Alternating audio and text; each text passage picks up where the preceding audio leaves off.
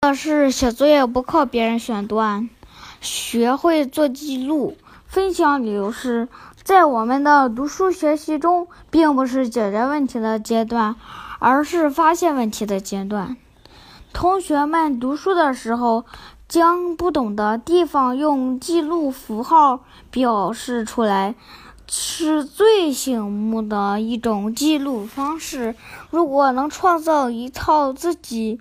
明白含义的符号，这样就能轻松抓住各种问题了。比如，圆圈代表完全不明白，三角代表不是很明白，横横线表示某句话不太理想，括号代表某个词没有掌握，黑猩猩侧表示。整段都不太懂，需要重点听等等等等，或者干脆就用不同颜色的笔来标注，比如红色的代表完全不懂，绿色代表是很明白，这就是用不同的颜色来表示不同的含义。但是，一一点我们要注意，符号只是符号。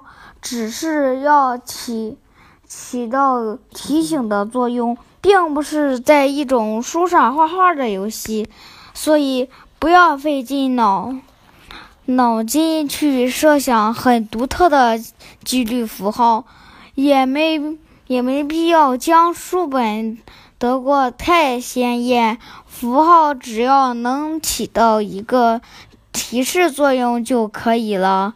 我们的最终。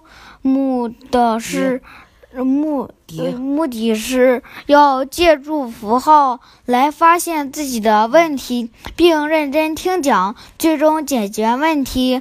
我们还要把书的空白利用起来。书上的空白就是留给我们写字用的。